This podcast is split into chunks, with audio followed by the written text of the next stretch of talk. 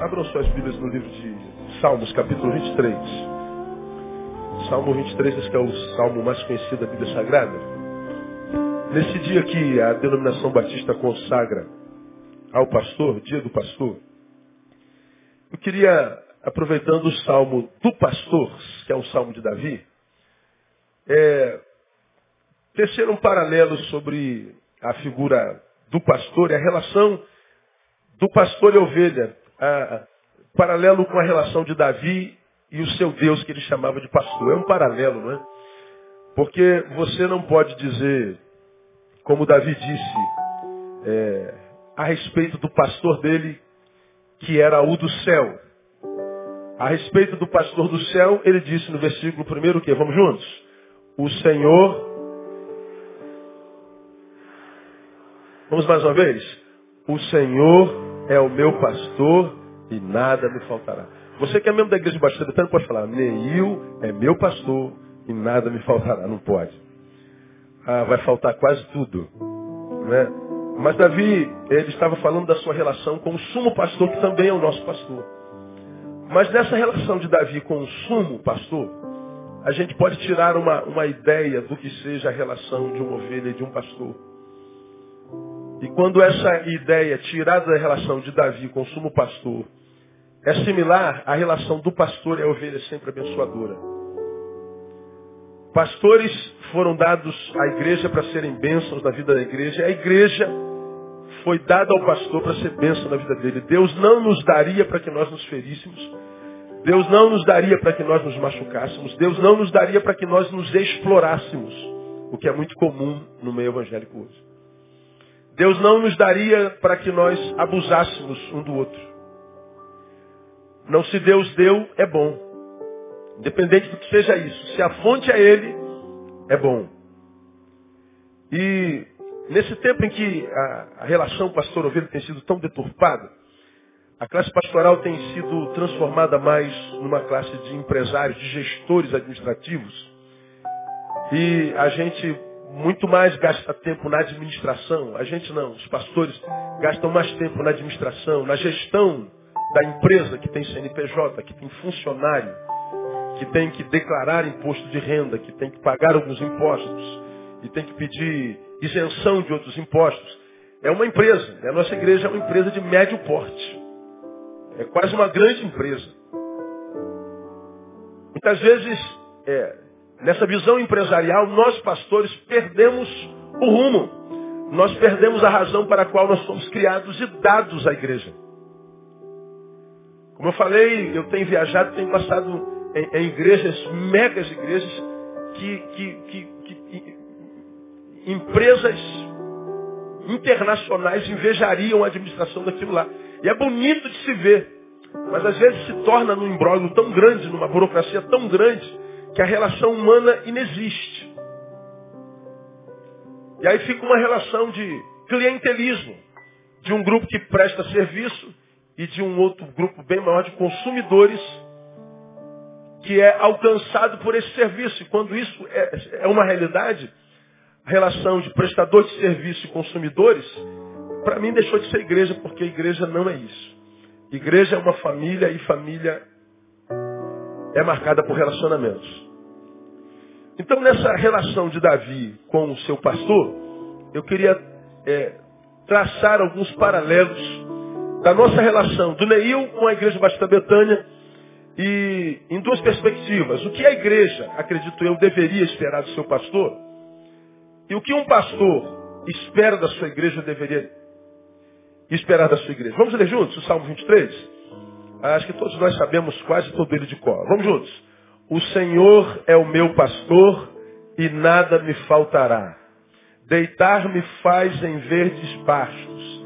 Guia-me mansamente às águas tranquilas. Refrigera minha alma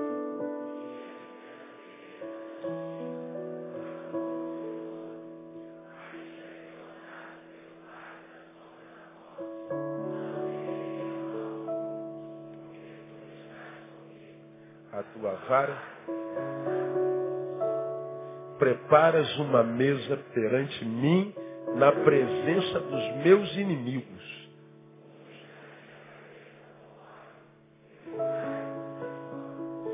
Certamente me seguirão todos os dias da minha vida e habitarei na casa do Senhor por longos dias. Amém, amados? Esse salmo é lindo, não é verdade? É salmo de Davi e a relação íntima que ele tinha com o seu pastor. Daqui nós tiramos a, a nossa esperança nessa relação pastoral e ovelha. Bom, o que eu acredito, irmãos, como pastor, eu já fui ovelha. Eu tenho 45, faço 46, dia 1 de agosto. E desses 46, 22 quase labutando como pastor. Quase metade da minha existência foi como pastor. Mas a outra metade foi como ovelha. E eu fui daquelas ovelhas presentes. Eu fui daquelas ovelhas participativas. Eu sempre fiz parte do time dos não desistentes. Eu sempre fiz parte do time dos que não andavam para trás. Eu sempre fiz parte do time, seja de ovelhas ou de pastores, que nunca se entregaram diante da adversidade e nunca deixaram de ser quem é em função de os outros estarem deixando de ser quem são. Nunca fui daqueles de deixar de cumprir a minha missão simplesmente porque, quem sabe, todos deixaram de cumprir a deles. Eu nunca fui influenciável a esse ponto. De deixar de ser quem eu sou porque os outros não são o que eles são. Aqui na igreja tem gente que me conheceu menino e me acompanha desde garoto. Então, metade da minha vida como pastor, metade da minha vida como ovelha. Então, acho que eu posso falar um pouquinho como ovelha, eu posso falar um pouquinho como pastor. Diferente de vocês, que quase toda a vida foi ovelha, mas nunca foi pastor. De modo que quando fala sobre o que um pastor deve fazer, o que um pastor deve ser, o que é permitido, o que não é permitido, tudo que vocês dizem a respeito de pastor é sempre no campo do achismo, é o que você acha. Mas não é o que você viveu enquanto figura pastoral. Quando eu falo uma igreja é, é composta por ovelhas e ovelhas deveriam ser isso, falo como quem já foi. Conhecimento de causa. Quando a ovelha fala como o pastor deveria ser, ah, são suposições. E é um direito seu fazer suposição sobre qualquer pessoa, sobre qualquer coisa. Mas por já termos sido ovelhas, nós, pastores, temos uma vantagem sobre vocês.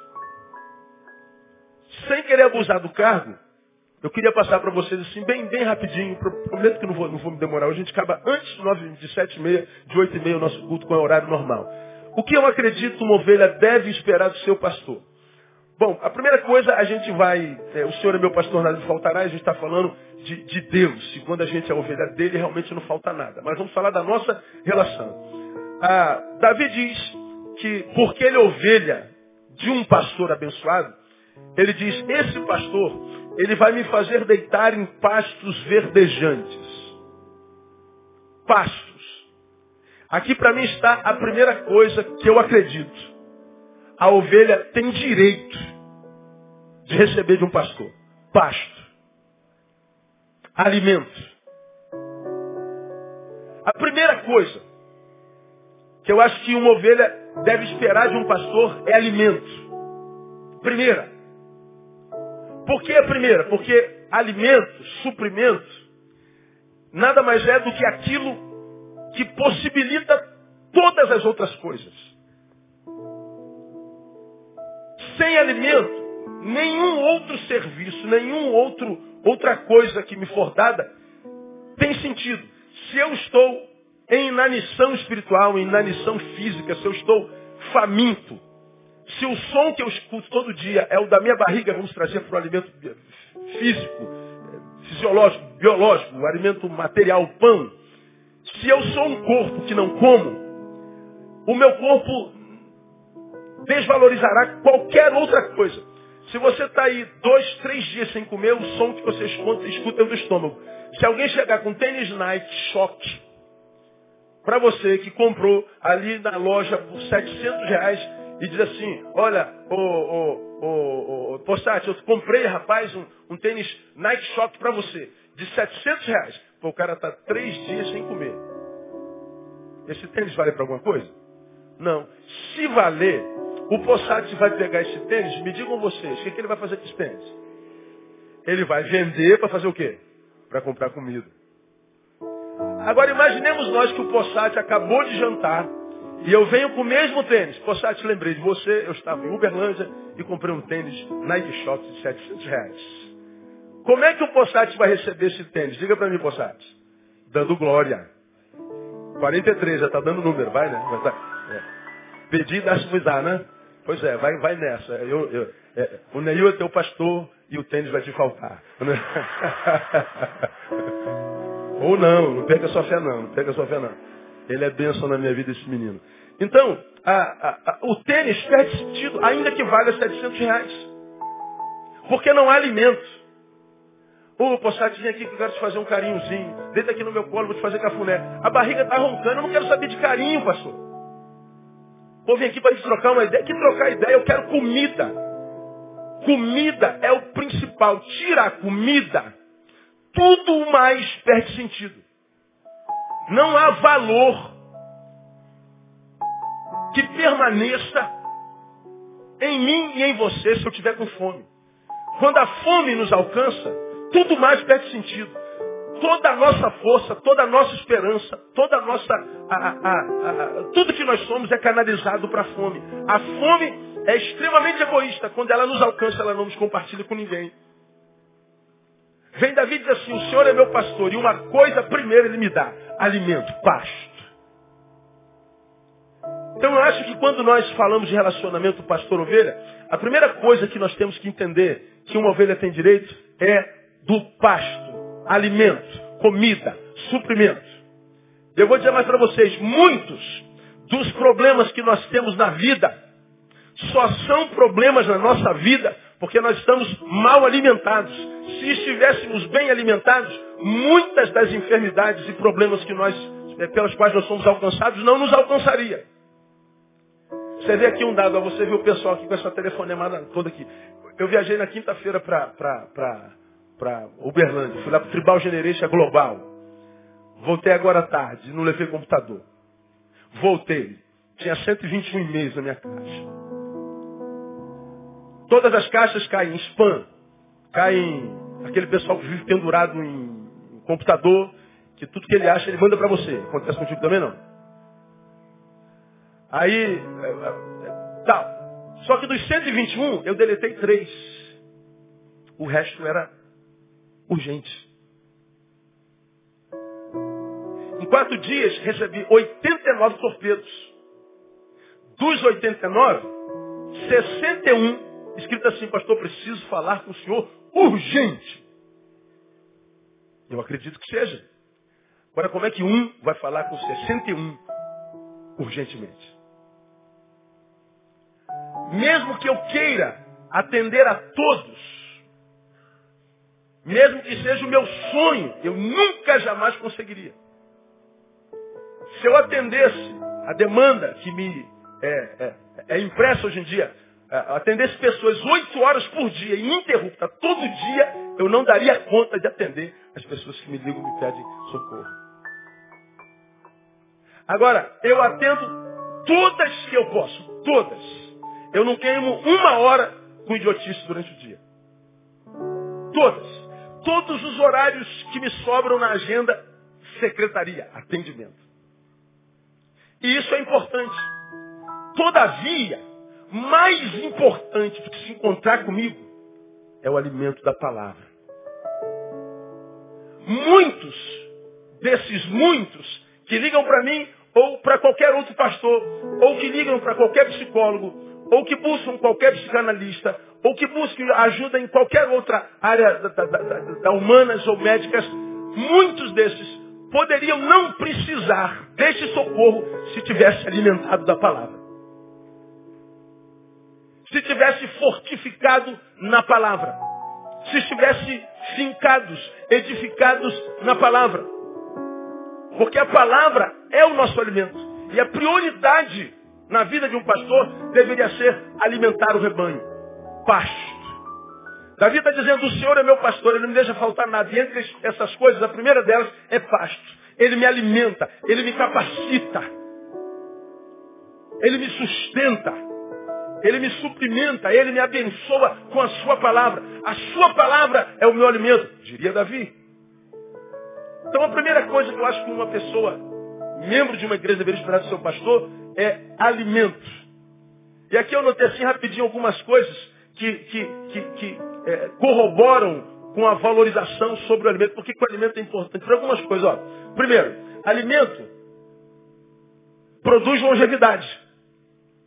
Quem se alimenta bem, quem come na hora certa, quem se supre da palavra, quem se supre do alimento físico também, a cada três horas, come menos gordura, é, come proteína e estabiliza com carboidratos e ele se alimenta bem, essa pessoa que se alimenta bem, ela é abençoada com a bênção da longevidade. Na palavra é a mesma coisa. E eu falo muito aqui na nossa igreja sobre a bênção da longevidade. A bênção da longevidade é uma bênção a respeito da qual não se fala em igrejas evangélicas. Nunca vi ninguém falar sobre a bênção da permanência, a bênção da longevidade. Essa é uma bênção que parece que tem sido roubada do crente contemporâneo. Nós vemos pessoas que, como eu prego aqui constantemente há 20 anos, parece que vivem a unção da roda gigante. Um dia tão bem, um dia tão mal, um dia tão bem, um dia tão mal, um dia tão bem, um dia tão mal. E quase sempre um dia tão bem, quando é que a roda gigante para? Um dia tão mal. Nos encontramos todo instante com gente que está dizendo, pastor, eu não vou mais na igreja não, me afastei da igreja, estou longe de Deus. A gente, todos nós, conhecemos pessoas no trabalho, na faculdade, em casa, que já foram crentes, hoje não são mais. Pessoas que disseram, pastor, um dia Deus me tirou das trevas e me plantou na sua maravilhosa luz. Mas hoje eu saí da sua maravilhosa luz e voltei para as trevas. Pastor, Deus me tirou da, da, da, morte do pecado. Eu estava morto nos meus delitos e pecados e ele me ressuscitou pela sua palavra. Mas hoje eu abri mão da vida e voltei para a morte. Pastor, eu era cego e o Senhor, pela sua palavra, me permitiu que eu visse. Eu não gostei do que eu vi e voltei a ser cego. É o que a gente está dizendo. Agora, como é que uma pessoa que era morta foi ressuscitada pode escolher voltar para a morte? Como que uma pessoa que era cega enxergava a negritude, o nada. Agora abre os olhos e vê essa vida colorida de gente bonita, uma vida linda, e desiste da vida. Como pode acontecer isso? Falta de alimento. Grande número de ovelhas frustradas com a igreja, decepcionada com pastores, decepcionada com a instituição, abusada pela instituição. Só o foi porque não tinha conhecimento da palavra. Porque quando uma ovelha tem conhecimento da palavra, ela sabe discernir se a palavra que sai daqui, ainda que da boca de um pastor, é de Deus ou não. Como você já aprendeu aqui no passado, eu sou um homem como você, falho. Posso me equivocar nas minhas exegeses, nas minhas hermenêuticas. De modo que, com má consciência ou não, consciente ou inconscientemente, eu posso abrir esse livro que é palavra de Deus, ler esse livro para você e começar a explanar esse livro. O que, que pode acontecer? Sai daqui, ó, desse, desse púlpito, dessa, desse, desse negócio aqui. Sai daqui, palavra de Deus, mas quando passa por mim, chega até você, já não é mais palavra de Deus. Agora, quem é responsável por isso? De saber discernir se o que está vindo sobre mim é alimento ou não, é de Deus ou não. É você que é ovelha. Agora, como é que a gente sabe discernir isso? Pelo alimento com o qual nós somos criados, gerados, gestados. Há muita gente que se converte para piorar a vida. Há muita gente que depois que se encontrou com Jesus, a vida piorou muito. Há muita gente que depois se converteu, se arrependeu amargamente, porque a conversão não veio baseada na palavra. Irmão, quando você olhar para o seu pastor, primeira coisa que você tem que exigir dele, eu exijo palavra de qualidade. Porque para mim, a principal função de um pastor nesse tempo globalizado, nesse tempo que nós vivemos na web, na teia, na rede, nesse tempo que é, é, é, é marcada pela informação, o que a gente deve receber de um pastor é informação e boa informação. Porque só boa informação forma. A má informação deforma. Então se o pastor usa a boca, você deve usar o seu ouvido. E quando boca pastoral e ouvido de ovelha estão saudáveis, saudáveis pela palavra, nós dois vamos nos retroalimentar com a vida de Deus na nossa vida no nome de Jesus. Eu sou abençoado pela palavra e abençoo você com a palavra. Você é abençoado pela palavra me abençoa. E eu mais abençoado pela palavra te abençoo. E você mais abençoado me abençoa. E nós vamos vivendo nesse ciclo de vida constante. Palavra. A palavra não possibilita só longevidade, ela possibilita renovo de forças. Cheguei em casa, na porta da minha casa tem uma, tem uma planta, que eu não vou lembrar o nome dela, Mers. Ela só dá em lugares frios, lá para Friburgo. Diz algumas plantas aí em lugares que dá só em frio. É uma, ela é bonita. Hortência, alguém falou que é hortência, é ela. Aí tem um jarro grande, assim desse tamanhão. E onde eu moro é frio, eu moro no meio do mato. Aí dá umas hortênsias bonitas e elas estão começando a florir. E o jarro e, a, e, a, e, a, e o vaso está cheio. Aí nós chegamos em casa, Parece que minha filha não molhou a hortência. Aí nós chegamos, quem tem hortência, ela vai ficando toda murchinha, né? Ela murchando, murchando, murchando. Eu falei, poxa, está sem água, está sem alimento. Aí eu cheguei, enchi o baldezinho lá, não sei o nome daqui, o regador, enchi de água e fui lá, joguei água na hortência. Entrei, tomei banho, me arrumei e saí. Quando eu saí, quem adivinha como é que estava a hortência? Rindo. Como quem diz muito obrigado. Que alegria. De uma, de uma hora para outra. Se eu retiro o alimento da planta, ela murcha. Mas se eu alimento sempre, eu, eu lhe dou longevidade. Eu lhe dou permanência. Porque muitos de nós não conseguem permanecer, irmão, porque falta palavra, falta alimento. As forças não são renovadas. Se não há palavra, pode haver o que quiser. Você pode chegar na igreja que só tem milagre.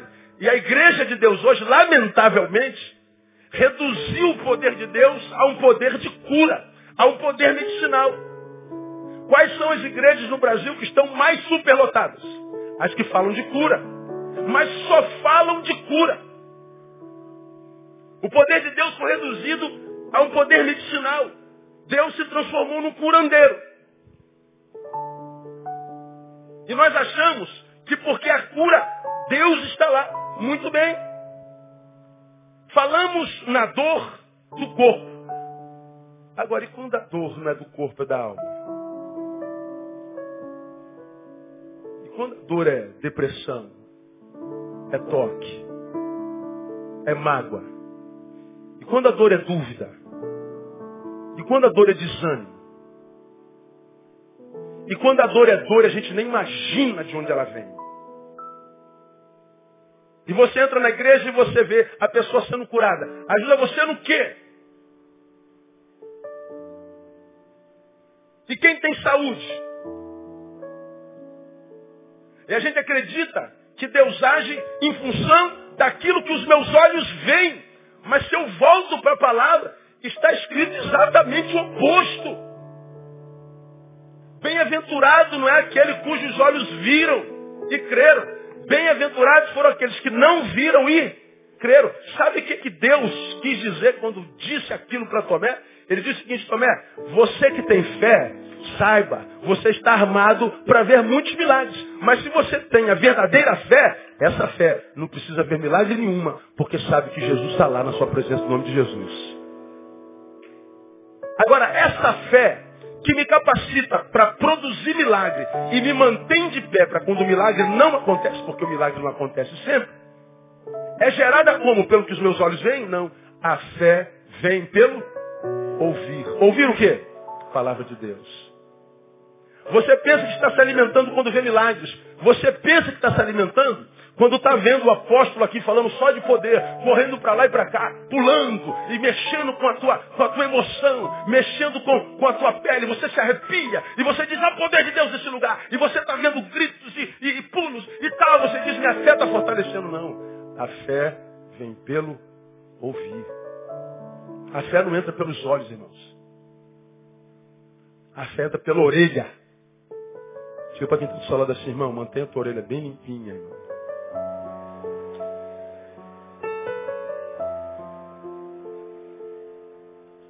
Quantos creem que nosso Deus é um Deus de milagre? Diga, eu creio.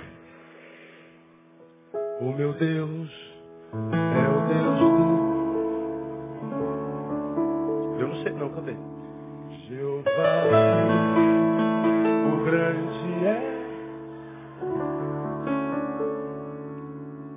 que abriu o mar vermelho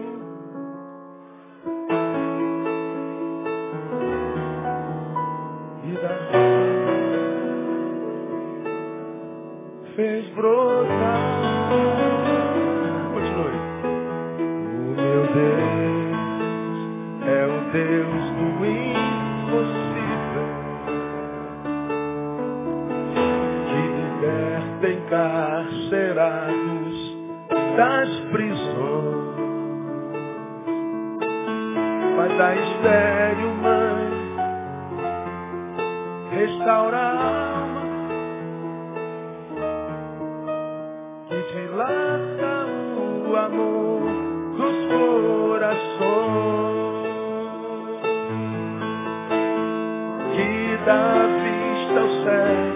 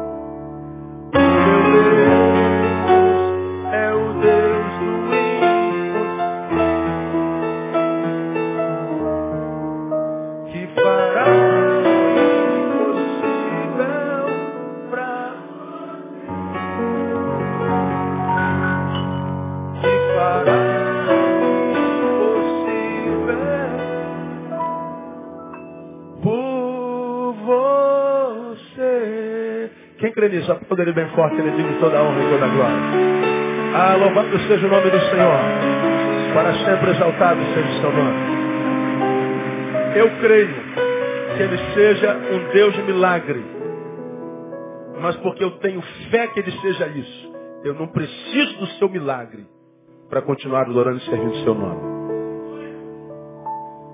Tenho pedido a Deus a fé de Jó, que ganhou tudo de Deus,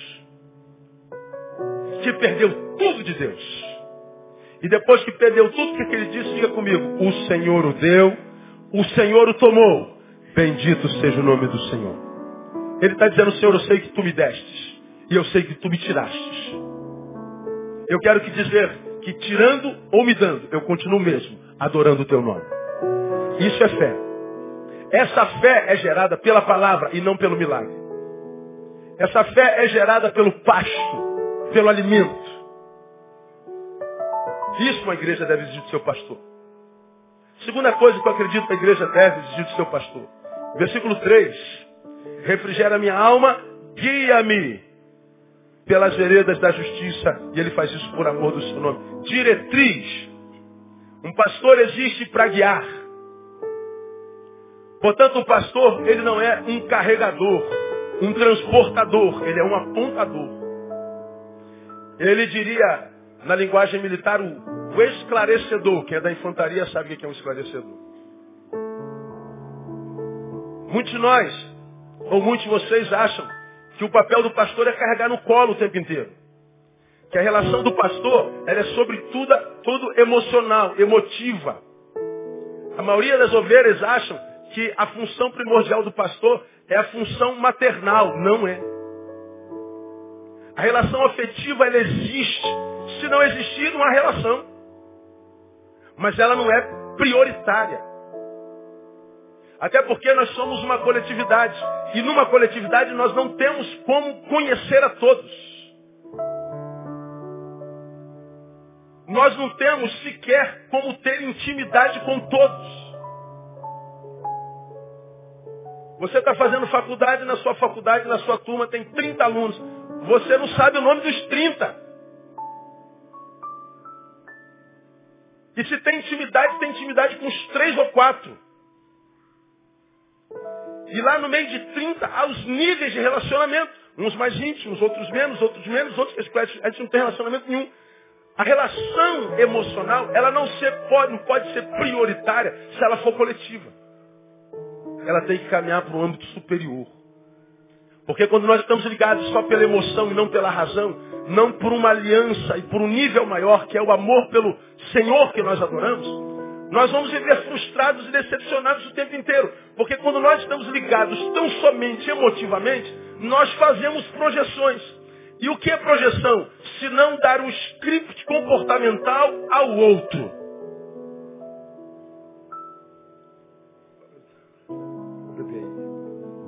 Dar um script comportamental ao outro. Eu tenho uma carência e imagino porque eu tenho uma relação afetiva contigo que você vai me ajudar. E deve. Só que quando a gente transfere, a gente faz projeção, a gente está dizendo como a gente imagina que o outro vai fazer e por que caminho ele virá. Quando ele não reage à nossa projeção, nós nos decepcionamos. Estou magoado contigo, vou embora dessa igreja, eu quero me separar de você, eu me divorciei de você e eu imaginei que você fosse outra coisa. Por que, que ele deixou de ser essa coisa que você imaginou? Porque você fez uma projeção e ele não respondeu sua projeção. Quando é que há projeções constantes? Quando a gente só tem a relação afetiva. Agora esse texto diz, irmãos, que a figura do pastor é a figura do guia. Ele é um apontador de caminhos. E olha que o texto diz, guia-me pelas veredas, pelos caminhos. Caminhos é plural. Se há uma pluralidade de caminho, há uma possibilidade grande da gente se perder. Me guia nas veredas, nos caminhos. E nós sabemos que existem muitos caminhos. Por isso que lá no iníciozinho, a gente poderia ter citado para essas criancinhas aqui, aos pais das crianças, está lá em Provérbios. Ensina o caminho à criança. Concluam comigo. E até quando envelhecer? Quem é que não se desvia? Aquele para quem nós ensinamos o caminho. Nós vivemos numa pluralidade de caminhos. Nós vivemos num Brasil que tem muitas vozes, muitas doutrinas. Muita gente falando em nome de Deus, não tem moral para falar nem seu próprio nome. Eu acho que o pastor, quando é de Deus, ele vem para mostrar o caminho, porque há muitos perigos no caminho, e estar perdido no caminho é um perigo maior ainda, pode ser um perigo mortal. Quando eu falo de perdidos no caminho, eu me lembro do filho pródigo que você conhece muito bem. Aquele rapaz que chegou aos 18 anos, já preguei sobre ele aqui várias vezes, e disse para o pai, pai, eu já tenho 18 anos, estou pronto, já sei tudo, conheço a vida, conheço os trâmites do caminho, e eu quero dizer o seguinte, eu não quero mais andar no teu caminho, porque eu vou construir o meu próprio caminho, porque eu já sei tudo de vida. Eu já tenho 18 anos, estou pronto. É, filho. Tá, toma aqui o que é teu e vai. O menino que achava que conhecia todos os caminhos, foi para onde? Me lembrem vocês. Aonde? No chiqueiro foi viver literalmente uma porcaria de vida. Seu salário, depois que perdeu todo o dinheiro, portanto, perdeu os amigos, perdeu as mulheres, perdeu as admirações, foi parar no chiqueiro e o seu salário era comer comida de porco. E lá entre os porcos, ele percebeu que estava em melhor companhia do que aqueles que ele tinha quando estava no bar, com bebida em cima. no meio dos porcos, ele reflete sobre o seu caminho. Caramba, cara. Que besteira que eu fiz essa hora, nessa mesma hora. Os empregados de meu pai estão comendo melhor que eu, estão dormindo melhor que eu. Os empregados, eu estou aqui, comendo lavagem. Erro de percurso. Ele achava que conhecia o caminho. Ele achava que já tinha intimidade com a vida para saber por onde andar foi viver um chiqueiro, uma porcaria de vida. Que bom que lá na porcaria de vida ele transformou a sua dor em escola, refletiu, diz o texto, caiu em si e disse, eu vou voltar pelo mesmo caminho por onde eu vim, para o lugar de onde eu nunca deveria ter saído e dizer para o meu pai, pai, pequei contra o céu perante ti, já não sou digno mais de ser chamado teu filho. Me trata como um empregado teu. Porque agora eu me enxergo. E o pai, você já conhece a história, o restaurou, o abençoou, colocou o anel no dedo, tornou herdeiro e aquela coisa toda. Um erro de percurso. Agora, quantos de nós saímos do caminho, vamos para o chiqueiro existencial e lá não conseguimos retornar?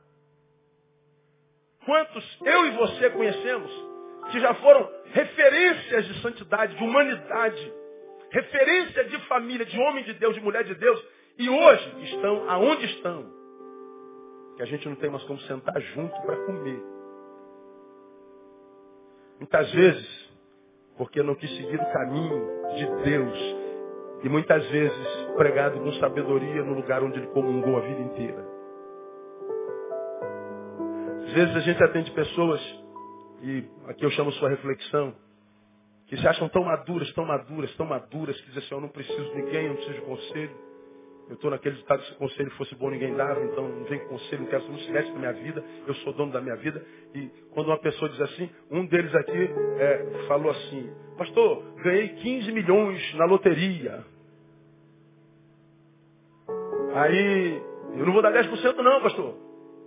Aí ele simulou que eu tinha dito assim, não, você tem que dar. Aí eu não senti de Deus, pastor. O senhor falou que quando uma pessoa diz para o senhor, sentir de Deus, o senhor cala a boca. Eu falei, é verdade.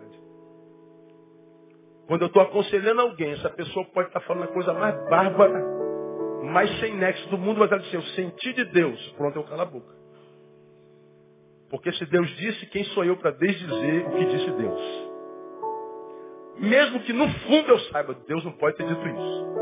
Pô, pastor, se o senhor sabe disso, por que o senhor não intervém? Porque eu posso estar errado. Deus pode ter dito, porque o Deus que a gente serve não é lógico. Amém ou não, amados? E se você já esqueceu disso que eu já falei, se Deus fosse lógico, você acha que ele teria escolhido você como filho? Para escolher você e a mim, não pode ser lógico, pode não? Se você fosse Deus, conhecendo-se a si mesmo, você se escolheria? Ou você se jogaria no fogo do inferno? Então não posso agir com Deus com lógico. Pastor, sentir de Deus. Ah, então vai com Deus, irmão. Agora, alguns eu pergunto, engraçado, você se acha tão maduro na palavra, você se acha tão espiritual, você se acha tão, tão, tão, tão cheio de conhecimento. É, só me responda a pergunta, de onde veio essa sabedoria espiritual?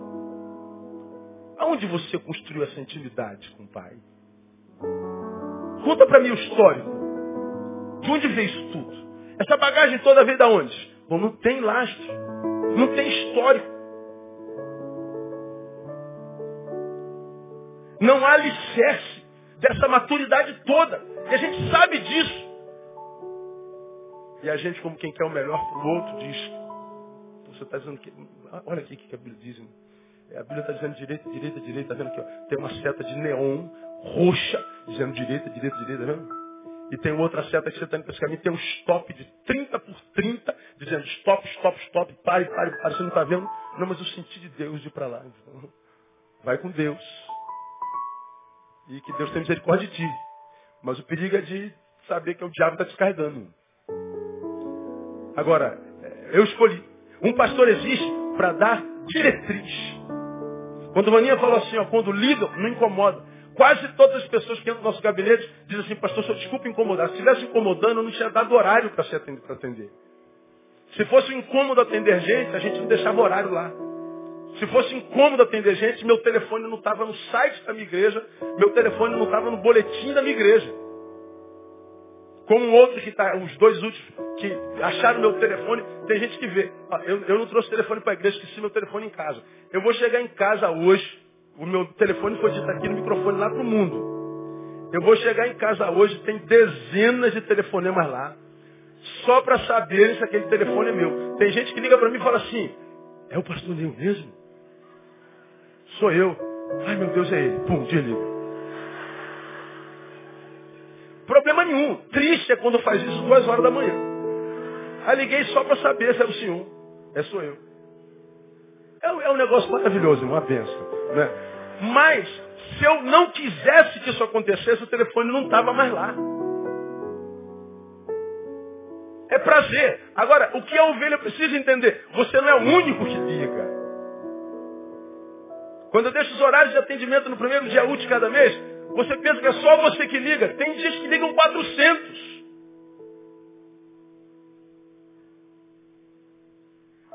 Aí teu nome não entrou e você diz, pastor Neil não presta. Preguiçoso, vagabundo, tá vendo? Vale a pena ver de novo, tá vendo? Não quis falar comigo. Agora por quê? É do teu ponto de vista. Não vou com a cara do pastor Neil. Agora, não gosto. Agora, pergunte para você que não vai com a minha cara. O que, que eu fiz para você? Praticamente. Factível. Qual foi a ação contundente, subjetiva contra você que eu fiz? Você não vai encontrar, porque eu nunca fiz. Se eu não posso abençoar você amaldiçoar, eu não vou mesmo, irmão. Não nasci para amaldiçoar ninguém. Quem chega é abençoado, quem vai é abençoado. Quer ir embora, vai embora a hora que quiser. Quer voltar, volta a hora que quiser. Só não transforma isso aqui em bagunça. Eu nasci para abençoar. Eu nasci para dar diretriz. E é para isso que um pastor existe, dar diretriz. E dar diretriz não é criar cercas. Eu já falei sobre isso aqui ó, há muitos anos. Para mim, um pastor não existe para criar cercas e proibir de. Não, um pastor existe para derrubar as cercas e ensinar a ir com integridade. Eu não estou aqui para proibir, para cercear, para negar, para estragar, para dizer, não, vocês são livres. Porque na minha Bíblia na sua está escrito, se pois o Filho vos libertar, concluam. Verdadeiramente sereis livres. Quem sou eu para criar cerca, para prender gente que foi livre pelo Filho de Deus? Pelo amor de Deus. Na minha Bíblia está escrito, posso todas as coisas. Está escrito, todas as coisas me são lícitas. Quem sou eu para proibir alguma coisa? Ah, eu ouvi dizer que em Betânia pode tudo. Pode tudo. Pode, pastor? Pode.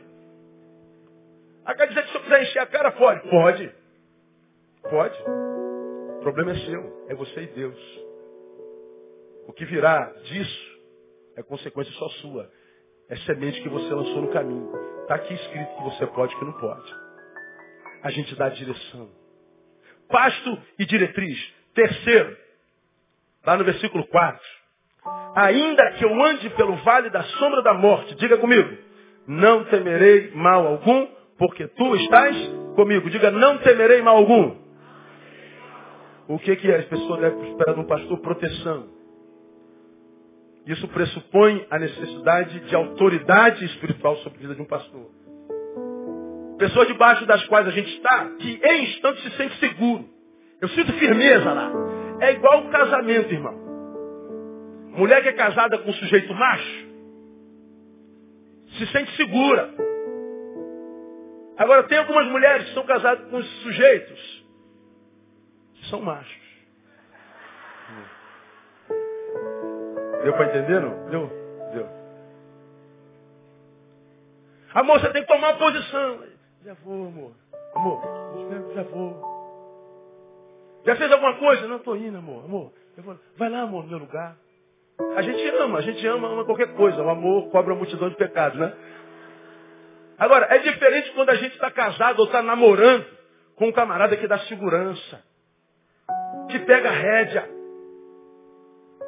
que nos dá a sensação de proteção, que a gente sabe que se precisar de uma palavra, de uma intervenção, está lá, que não tem medo, tem bagagem, tem conteúdo, está bem armado. O pastor tem que dar proteção tem que dar cobertura espiritual. Eu tenho que sentir firmeza no meu pastor. Tenho que sentir orgulho dele. Eu tenho que ter tanta confiança na capacidade dele que eu posso trazer à minha igreja qualquer tipo de gente. Posso trazer o desempregado que mora debaixo da ponte.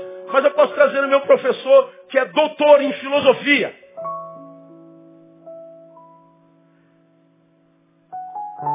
Porque eu sei que lá tem firmeza, lá tem base. Lá tem sustância, como diria o pastor Jeremias. Isso é coragem, isso é proteção, isso é cobertura. Nós, ovelhas, precisamos disso. Nós precisamos de ter alguém que esteja sobre nós, que a gente sabe que se precisar, de alguma maneira vai estar lá. Presencialmente ou não.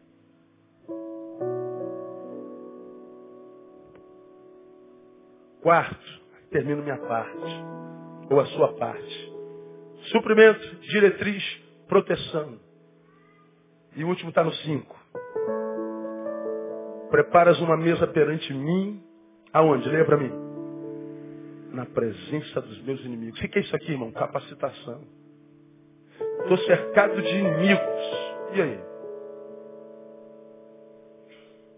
Vou ter abundância no meio deles.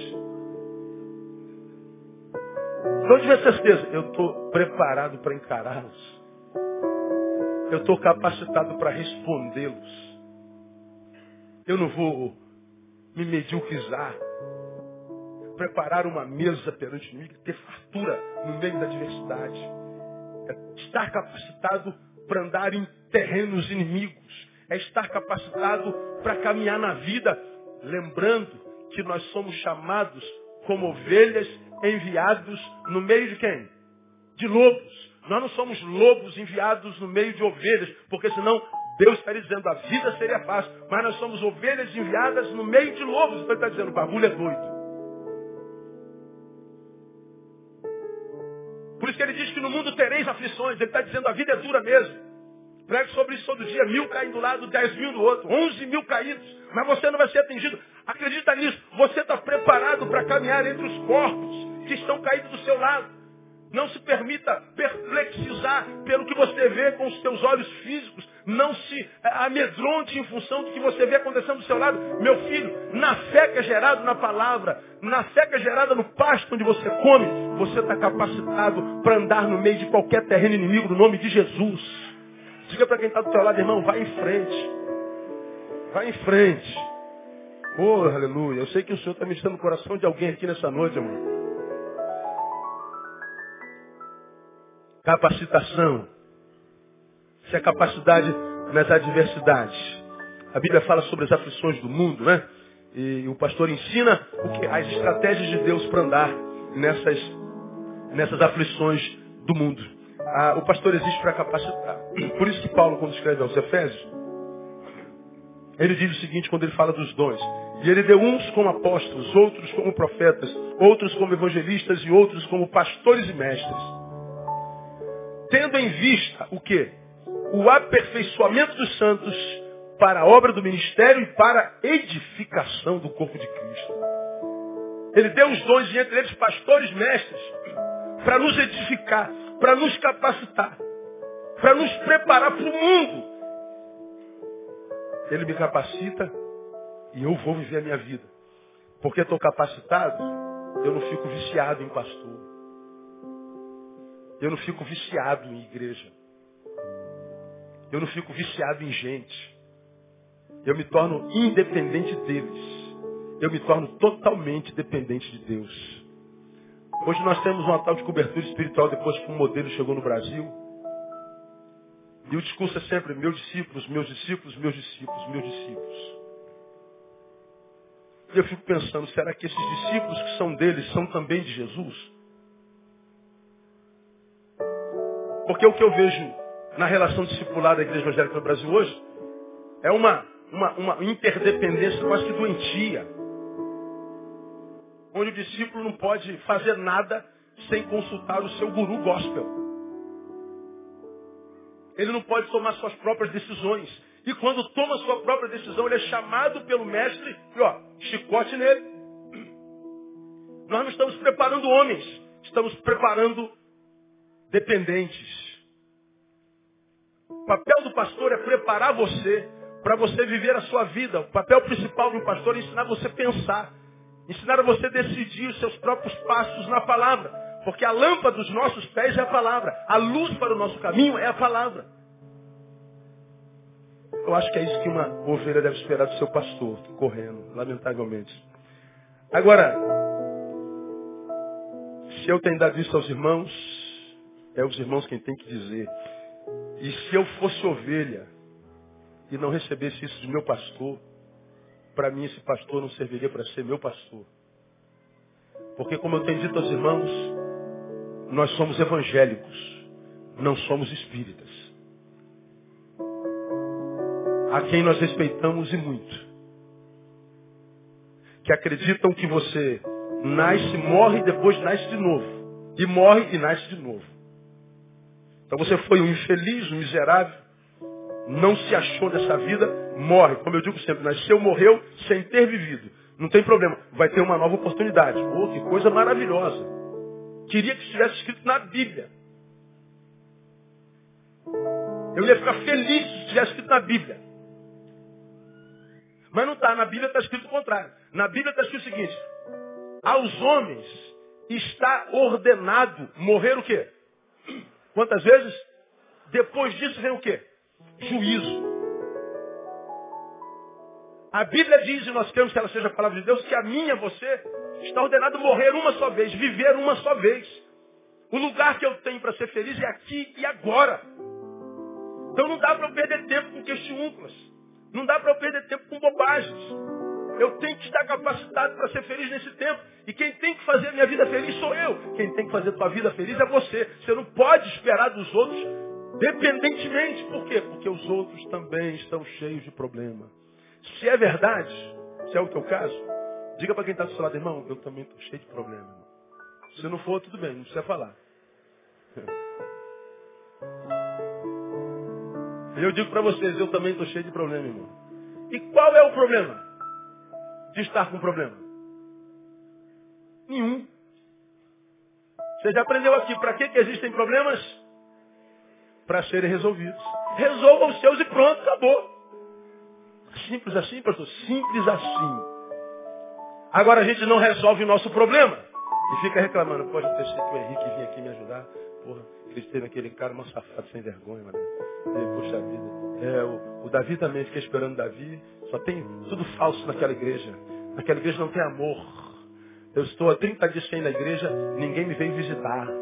Aquela igreja não tem amor. Ah, vai te catar, irmão. Você não vê a igreja, ninguém foi até a tua casa. Por que você não vê a igreja? Você deixou a casa de Deus e você quer que a gente vá à sua casa. Podemos até ir. Graça e misericórdia. Obrigação não. Basta que a gente cresça. E se permita ver a vida como ela é. A gente ajuda, a gente é solidário, a gente caminha a primeira, segunda milha, mas não dá para caminhar a vida toda porque também temos problemas para serem resolvidos. Todo mundo tem vida para viver, tem problema para resolver. Não dá para ficar vivendo a sua vida a vida inteira. Essa palavra dói no ouvido do bebê. Na ouvida do homem, no ouvido do homem não. Capacitação. Agora o que, que o pastor espera das ovelhas, irmãos? Versículo 1 diz, o Senhor é o que? Para mim. Até aí, o Senhor é? Tira, ah, pastor, o Senhor é? De novo, o Senhor é? Meu. Isso é reconhecimento. É meu. Ele é pastor e é meu. E eu reconheço o pastorado dele. Eu reconheço a autoridade dele. Eu reconheço o trabalho dele, eu reconheço o carinho dele. E como tal o valorizo.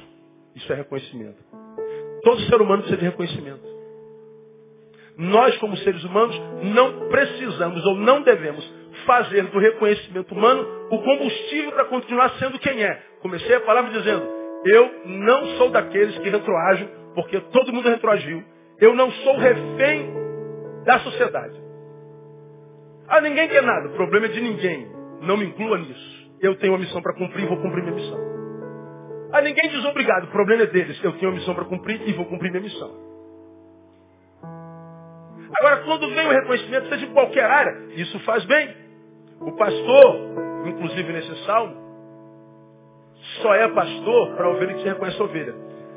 Ah, muitas vezes nós falamos assim, pastor, eu estou decepcionado com Deus, porque lá em Salmo 23 está escrito que o Senhor é meu pastor e nada me faltará. Na minha vida está faltando um monte de coisa. Não consegui casar até hoje, pastor. Ouvi isso ontem à noite lá no. Eu preguei um sermão, acabei de pregar, não tinha nada a ver com o que eu preguei. E ela falou assim, pastor, então posso lhe fazer uma pergunta? Posso. Por que, que eu não casei até hoje? Pô, eu não respondi, mas eu que vou saber. Pensei mais, deve ser uma mala. Eu não falei isso, né? Lógico. Porque tem a ver meu sermão com se casou ou não casou? Falei, não sei, meu irmão. Não faço a menor ideia. Por que você está me perguntando? Não, por causa da sua palavra. Eu não falei nada disso. Ela senta do meu lado, fica, eu estou decepcionado com Deus, e ela mandou esse versículo. Porque a Bíblia diz, o Senhor é meu pastor e nada me faltará. Está faltando o marido.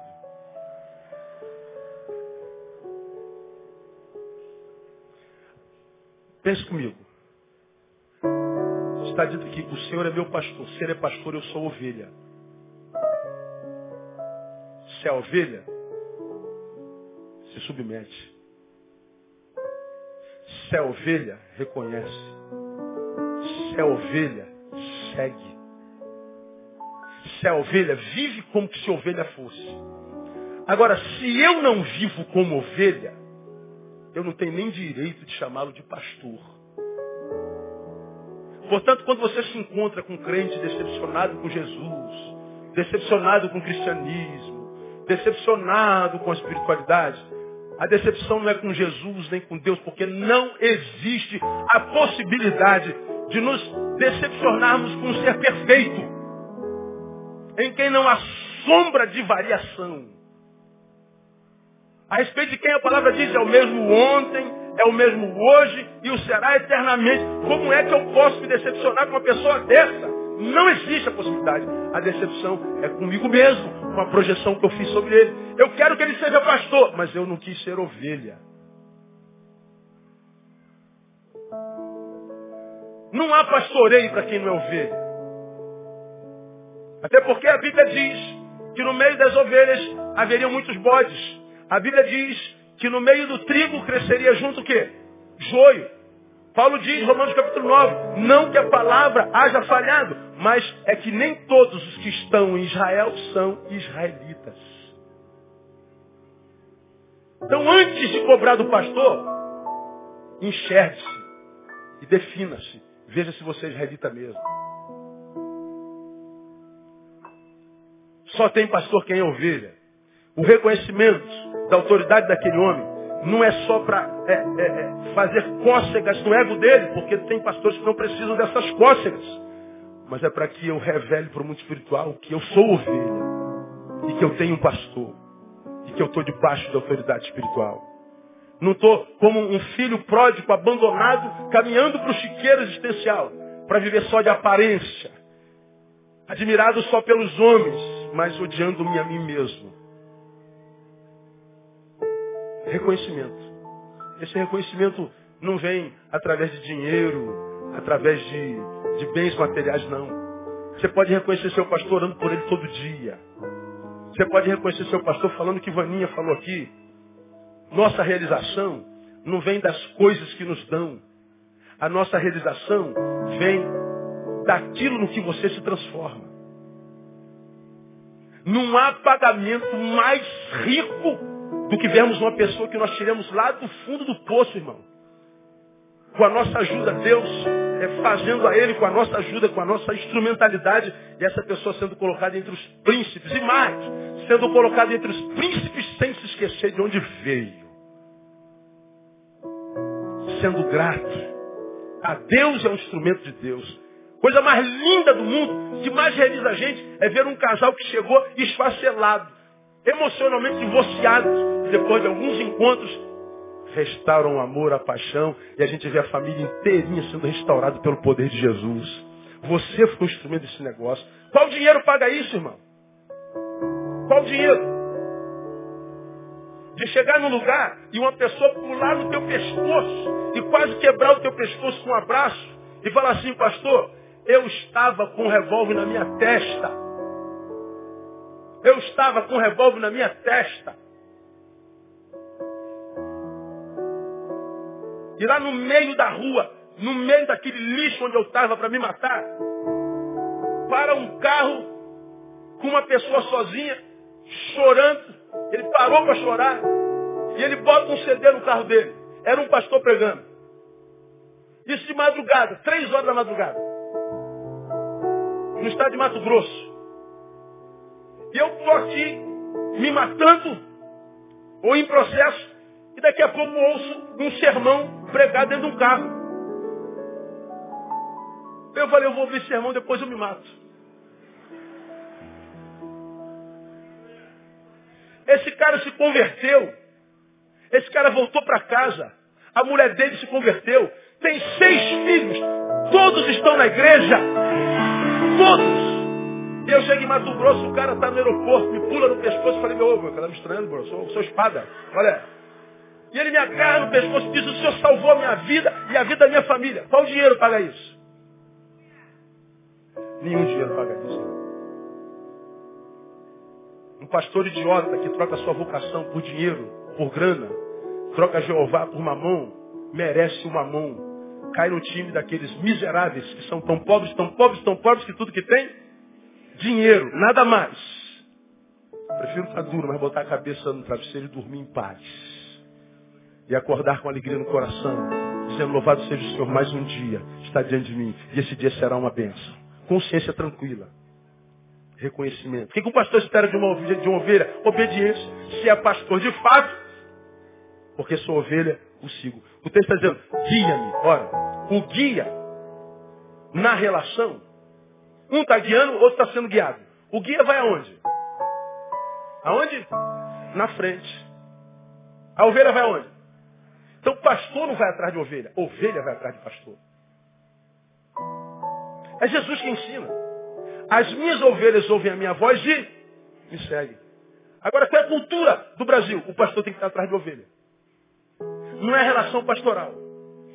É relação de boiada com boiadeiro. O peão de boiadeiro, tocando a boiada, ele vai aonde? Atrás, é a boiada. Vai na frente. Aí daqui a pouco um boi se magoa e foge. Aí o que, que o boiadeiro faz? Aí laça e traz para cá. Aí daqui a pouco a outra se magoa e pula para lá. Aí, aí a nossa vida se transforma num peão de boadeiro. E você se transforma numa vaca rebelde.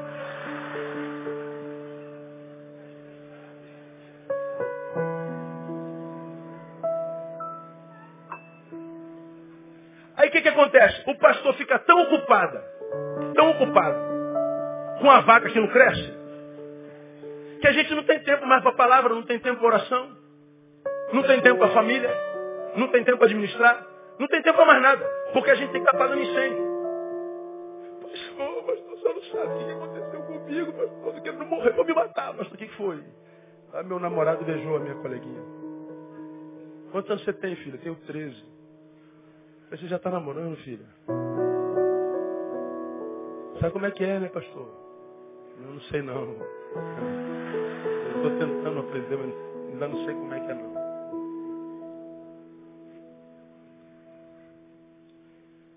Eu ouvi a Verovaldo na quinta-feira de manhã, ele disse uma coisa tremenda. É meu, meu ídolo, o Verovaldo Ramos. Ele falou assim, igreja não cresce, irmãos. Vamos parar com esse negócio de fazer a igreja crescer. A igreja não cresce. A igreja se reúne. Porque a igreja já foi eleita, salva, antes da fundação do mundo, ela já está pronta. Sua palavra diz que ele nos elegeu nele antes da fundação do quê? Do mundo. Por que, que você o ama? Porque ele te amou primeiro. Nós somos resultado do seu amor. Ele está dizendo que o cordeiro foi imolado antes da fundação. A igreja está pronta. Então a igreja não cresce nem diminui, ela é. O que, que a gente faz então? A gente prega a palavra do cordeiro e quem é ovelha escuta a voz e se ajunta. Tremendo, né, cara? Você está aqui junto em comunhão? É porque ouviu uma voz. Se você ouviu essa voz, entendeu essa língua e se ajuntou, então você é um eleito em nome de Jesus. Então glória a Deus bem forte aí. E aplaude ele bem forte também em nome de Jesus. Agora preste atenção. A gente que ouve a mesma voz não entende nunca. Tu pode explicar, senta aqui, senta aqui, irmão. 15 anos com ela, ela não entende, ela não entende a língua. Talvez não seja igreja. Boi que está sempre querendo ser servido. Tem que acontecer como eu quero. Eu sou o fim da bênção. Tudo que Deus faz tem que parar em mim. E está sempre magoado. É os que eu chamo de magoáveis. Não é MacGyver. É magoáveis. MacGyver dava mais de vinho d'água. Eu falo isso nas noites de transferência. O cara não morria de jeito nenhum, cara. Quem lembra do MacGyver aqui? Tem mais de 30, não tem, irmão? Fala a verdade. Tem. Tem mais de 40, né? Pro, provavelmente. Botava o cara dentro de um container soldado com solda eletrônica. Jogava no fundo do mar, amarrado por corrente. Quebrava as duas pernas dele.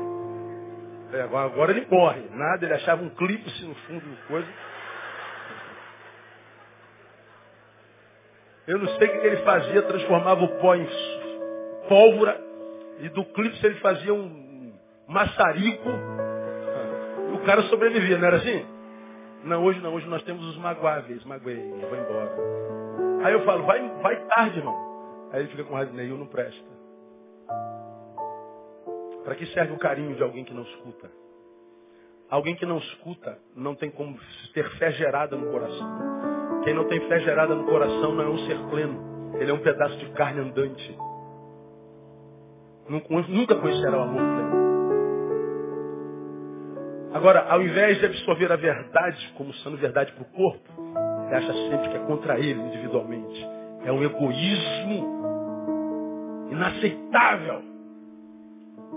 1.500 pessoas, ele diz, pastor, está lançando um dardozinho em mim. Ah, tu não pega essa bola toda não. Você acha que eu vou uma semana pensando só em você?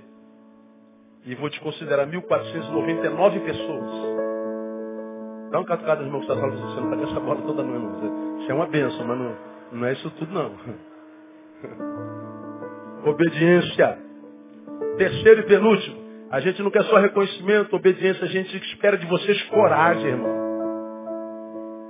No 4 está assim, ó, ainda que eu ande pelo vale da sombra da morte, eu não temerei mal algum. Isso, garoto. Pode ser vale de morte, cai dentro dele. Esse vale chegou até você, chegou, então é menor do que você. Eu não prego isso aqui todo dia? Agora não, mas estou com medo, pastor. Ai, pastor, por que, que aconteceu isso comigo, pastor? Pastor, Jesus me abandonou, pastor. Não abandonou não, irmão. Quando você pensar isso, lembra da cruz. Jesus não precisa ser crucificado todo dia.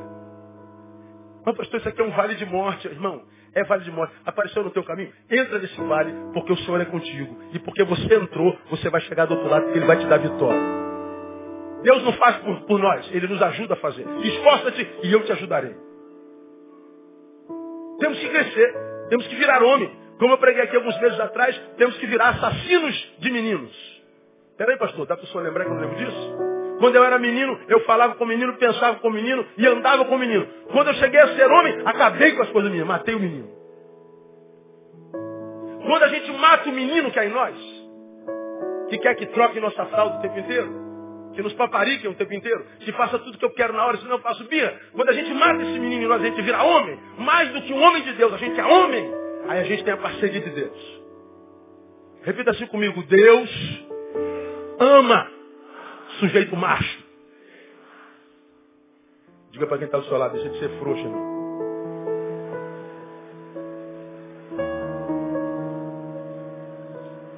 E essa coragem não é baseada em sua própria força, não, mas na presença do Senhor. A gente espera reconhecimento, obediência, coragem. Termino. A gente espera de vocês inconformismo espiritual. Eu quero que você nunca seja feliz plenamente. Que você sempre fique aquele gostinho de quero mais.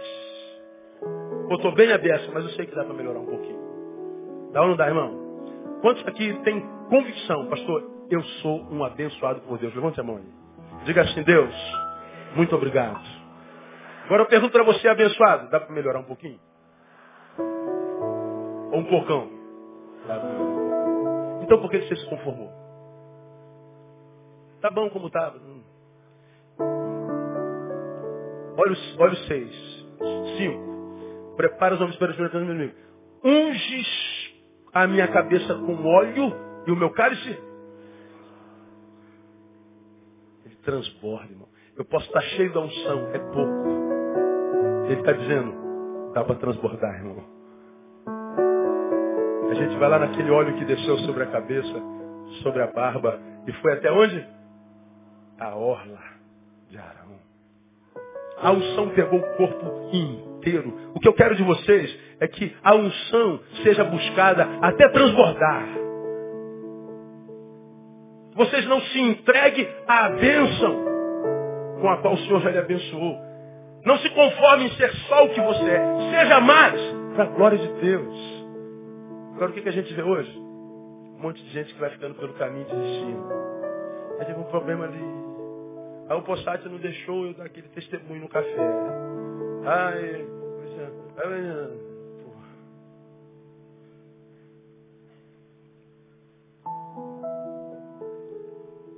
Você quer que Deus sorria para você, irmão? Você tem filho em casa, queria que teu filho, depois que tirou o primeiro zero na prova, dissesse assim, pai, não vou estudar mais não, pai, eu sou burro, pai. Viu lá o zero que eu tirei redondinho, pai. Eu entendi que era de Deus, aquilo aí é minha vida. O que, você vai falar pro teu filho? Não, filho, que é isso? Você, você é um campeão, rapaz. Você é meu filho, rapaz. Você tem um barreto no nome, rapaz. Que nem parada é essa, rapaz? Ô, rapaz, vamos lá. Eu vou sentar aqui contigo, vou te dar uma moral. Ou você faz isso com teu filho, cara. Aí você quer, quer o que de Deus? Que Deus tenha peninha e faça a prova com você. Não, Deus vai deixar você apanhar um pouco para ver se você, com a dor, acorda. Agora eu quero que você saiba, irmão, que você que desistiu, que você está queimando vida, desperdiçando vida. Você está deixando de ser quem você é. Independente da razão que seja, está deixando de ser quem é. E a vida vai te cobrar esse tempo que você não viveu um dia. Ah, ele vai te cobrar. E você vai se lembrar disso que você ouviu aqui a vida inteira. Porque você se entregou. O que o pastor espera da ovelha? Inconformismo espiritual. Que a unção seja buscada até transbordar. Terminei minha palavra. Bom, se vocês tiverem de mim suprimento, alimento, diretriz, proteção, capacitação. Se vocês me derem reconhecimento, obediência, coragem, conformismo, cumpre-se o que diz o versículo 6. Certamente, diga certamente, que a bondade e a misericórdia me seguirão todos os dias da minha vida. E habitarei na casa do Senhor, certamente. Quando o pastor e ovelha, pastor e igreja se dão bem, certamente a bondade e a misericórdia nos seguirão todos os dias. E quem está debaixo da bondade e da misericórdia do Senhor não precisa nem que dê certo, irmão. E pastor, não deu certo não. Qual o problema? Você está debaixo da bondade e da misericórdia do Senhor. Tenta de novo. E você vai tentar de novo. Você não deu certo de novo. E daí? Você continua debaixo da bondade e misericórdia do Senhor, porque está escrito, te seguirão todos os dias. Tenta de novo. Você tentou de novo, não desistiu? Aí você vai conseguir esse caramba, Deus é fiel. Você não serve um Deus pendurado na parede. O nosso Jesus não está no crucifixo no nosso peito. O nosso Jesus está sentado à destra de Deus, intercede por nós. Ele é o sumo pastor do Neil e da Betânia. Se a gente, vocês e eu, dermos as mãos em fidelidade, cada um cumprindo o seu papel na relação, o cabeça acopla nesse corpo chamado igreja e o sangue de Jesus corre na nossa veia. E qual corpo que adoece, se em cujas veias corre o sangue do Cordeiro? Não tem como, irmão. Vamos ter problemas, sim ou não? Vamos ter dificuldades, sim ou não? Vamos. Qual o problema? Nenhum. Nós estamos num dia onde a bondade e a misericórdia do Senhor também nos alcançou. Muito obrigado pelo seu carinho. Muito obrigado pelas suas orações. Muito obrigado pela confiança que você me imprime. E ore por mim, sou falho. E dentre as muitas falhas, o meu não tenho. Tudo que eu faço, eu faço com muito carinho e dedicação. Eu sou exigente comigo, eu sou mais cachê comigo que com vocês. Sou tido a vida como um pastor muito liberal, até acho que sou mesmo. Não sou dono da igreja, eu sou representante do Senhor dela. Você é livre fazer o que quiser com a sua vida, você dará conta a Deus. Agora comigo eu sou Caxias, a beça. A beça. Missão dada tem que ser missão cumprida. Deus me deu a missão, tem que ser cumprida. Deus te deu uma missão. Cumpra a tua missão, irmão. E você vai ver Deus sorrindo para você todo dia. E aquele para quem Deus sorri, não adianta o diabo fazer cara feia. Você vai ser vencedor no nome de Jesus. Quem recebe essa palavra, aplauda ele bem forte. Louvado seja o nome do Senhor.